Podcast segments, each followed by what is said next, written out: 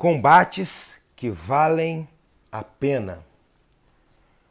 A palavra de Deus em 2 Timóteo 4, 7, Paulo diz assim: Combati o bom combate, completei a corrida e perseverei na fé. Em outras versões, combati o bom combate, completei a corrida e, guardei a fé.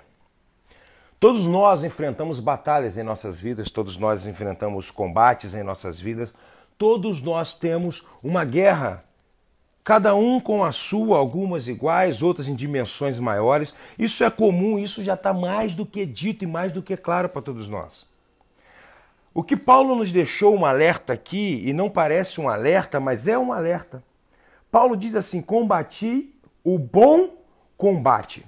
Ele não diz combati qualquer combate ou combati qualquer gigante ou combati qualquer coisa que apareceu na minha frente. Não, não, não. Ele diz combati o bom combate. Para que você possa completar a corrida, para que você possa guardar a fé, é muito importante que você tenha uma boa estratégia. E boa estratégia significa tanto encarar as batalhas importantes, como abrir mão de sair lutando com todos os gigantes, ou em todas as batalhas, ou todos os combates que aparecem em sua frente. Nem todo combate é para ser lutado por nós. Vou repetir isso: nem todo combate é para ser lutado. O que Paulo está dizendo é que ele combateu o bom combate. Não combateu qualquer combate, ou não combateu qualquer gigante que o afrontou, ou não bateu de frente com qualquer muro. O povo de Deus venceu Jericó porque enfrentou o combate certo. Davi venceu Golias porque enfrentou o gigante certo. Paulo diz que conseguiu completar a corrida e que guardou a fé ou preservou a fé, porque ele combateu o bom combate. Assim como Davi evitou, ignorou as provocações do seu irmão Eliabe, devemos evitar embates, lutas inúteis e lutar somente quando o esforço compensar. A sabedoria popular um ditado popular diz assim: não gaste vela com mal defunto. E outra coisa, não faça tempestade num copo d'água. Não devemos nos dedicar a qualquer batalha. Não devemos dar atenção à afronta de qualquer gigante. Não devemos responder a qualquer pessoa, até porque os cães ladram e a caravana passa. O importante não é o vira-lata que está latindo ou a pessoa que te inveja, é qual o propósito da sua caminhada. Reconhecer quais batalhas, quais combates, quais gigantes são de fato essenciais para serem enfrentados. Isso faz toda a diferença em nossas vidas. No domingo passado eu preguei sobre o propósito de nossas vidas, para que serve a nossa vida. Uma pessoa que não sabe para que serve a sua vida, uma pessoa que não sabe o porquê foi gerado, uma pessoa que não entende o porquê da sua vida estar na terra, de Deus ter te gerado, que ainda está sobre a experiência de existir e não sobre o propósito de viver. É uma pessoa que vive perdendo tempo com batalhas inúteis. Você precisa primeiro conhecer quem você é, para depois identificar se vale ou não a pena entrar na batalha que está à sua frente. Por vezes, contornar a pedra não é um ato de covardia, mas um ato de inteligência emocional evitar esforços desnecessários com coisas pequenas, para quando as grandes e importantes batalhas, para quando o bom combate de fato aparecer em sua frente, você ter força espiritual, força emocional e força física o suficiente para passar por esse bom combate. Deus nos criou para sermos sábios no Gênesis mesmo, Deus disse assim: dominai sobre todas as coisas, ou domine sobre todas as coisas. Uma pessoa sábia deve escolher as guerras que valem a pena e evitar as que não compensam. E se decidir que é a hora de lutar, é fundamental saber quem está do seu lado e quais são os custos para entrar nessa batalha. A minha pergunta para você nessa noite, a primeira pergunta dessa noite é: a guerra, a batalha, o gigante que você tem enfrentado, vale de fato a pena? Há sacrifícios que valem a pena, mas há outros que não. Quer um exemplo desse tipo de abnegação? É o pastor Martin Luther King Jr., símbolo da luta pelos direitos civis dos negros norte-americanos na década de 1960. Sua guerra pela igualdade era árdua, mas as suas armas eram a paz e o uso da estratégia inteligente. Um grande defensor das causas sociais, esse homem disse certa vez algo que nós precisamos refletir.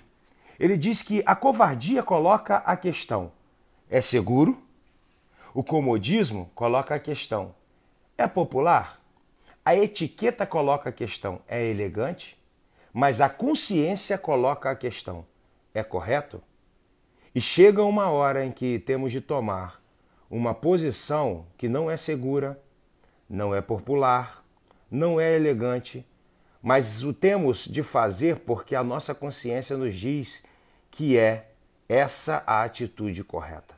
Às vezes, irmãos, às vezes, irmãs, precisamos fazer algum tipo de sacrifício pessoal em nome de um bem maior. Não é difícil encontrar à nossa volta esses combates que valem a pena. Quer um exemplo? Na luta por melhorar de vida, muitas pessoas abrem mão de quase tudo. Não tem mais lazer, não tem mais convívio social, não descansam é, o suficiente, não tem tempo com sua família, tudo para avançar na carreira ou passar em um concurso público ou em uma faculdade. Com cada vez menos oportunidades no mercado de trabalho, milhões de brasileiros sonham conquistar o sucesso pessoal. E para isso, abrem mão de todas essas coisas que nós falamos abrem mão do que é o seu lazer, abrem mão de momentos felizes, para que possam depois proporcionar mais qualidade de vida a eles próprios e às pessoas que estão ao seu lado. Ou seja, às vezes precisamos fazer algum tipo de sacrifício pessoal em nome de um bem maior. Talvez você esteja se perguntando, mas pastor, o que, que o senhor quer dizer com tudo isso? O Senhor quer me ajudar a vencer batalhas? Correto. Ou o Senhor quer me ajudar a evitar batalhas? Correto também. O que eu quero levar ou trazer a sua reflexão nessa noite o que eu quero que você hoje compreenda é: existem batalhas que você precisa lutar e existem batalhas que você não precisa lutar. Existem batalhas que você está hoje e que é necessário que você lute, mas existem batalhas que você está hoje inserido que você precisa desistir delas porque não vão te levar ao sucesso que você espera, não vão te levar ao destino que Deus gerou para sua vida, não são batalhas que estão preparando você para o seu propósito, são coisas que estão te desgastando emocionalmente, fisicamente, financeiramente e principalmente espiritualmente. O que eu quero que você entenda nessa noite é quais batalhas eu preciso lutar e quais batalhas eu preciso evitar. Evitar batalhas aqui agora, no que estamos falando, nesse contexto, não é um ato de covardia ou frouxidão de alguém que larga ou lança fora o arado e dá as costas para o chamado, não. É alguém que preserva o seu chamado por identificar que está se desgastando em locais, em coisas e com pessoas erradas. Identifique a sua batalha. Pense na estratégia Avalie como fazer, como atuar e principalmente identifique quem está do seu lado, se está somando ou se está te diminuindo, porque existem pessoas que estão ao nosso lado que estão sugando nossas energias, sugando nossa força e nos fazendo retroagir ou perder batalhas. Então, se você está aliado com pessoas que não estão focados no mesmo propósito que você, desista de andar com essas pessoas. Me permita trazer alguns conselhos finais ao seu coração nessa noite. Não fuja do bom combate. Evite o combate errado. Reconheça os combates que você precisa enfrentar e não se detenha em combates menores que apenas roubarão o seu ânimo, a sua energia e a sua integridade física e moral. Concentre-se nas reais dificuldades da vida, aquelas que atrapalham seu crescimento pessoal, financeiro, espiritual ou que trazem infelicidade às pessoas que você ama. Enfrente as dificuldades com bravura, irmão. Porque a alegria do Senhor é a nossa força e o nosso Deus é um Deus alegre, e isso então nos dá a garantia de que não nos faltará bravura e força. Mas não perca de vista as consequências em caso de insucesso.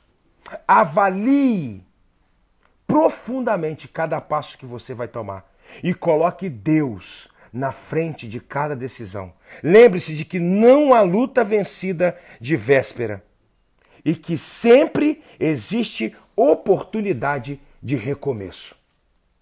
Se você fracassar em uma tentativa, prepare-se melhor para que na próxima você possa encontrar o sucesso. Procure cercar-se de pessoas que te transmitam coragem, que respirem e transpirem ousadia. Pessoas que estão cheias do Espírito Santo, de intrepidez, de coragem de Deus, de força, de direcionamento. Pessoas que de fato vivam o propósito para que você possa se inspirar, que sejam fontes inspiradoras do Espírito de Deus para a sua vida, para a sua história, que possam te fazer um dia como o apóstolo Paulo fez, para que você possa um dia encher a sua boca e dizer: Eu combati o bom combate, porque andei do lado de pessoas que combatiam um bom combate. Eu completei a corrida, porque eu andei do lado de pessoas que, que completaram também a corrida. Eu guardei a fé, porque eu andei do lado de pessoas que guardaram também a fé.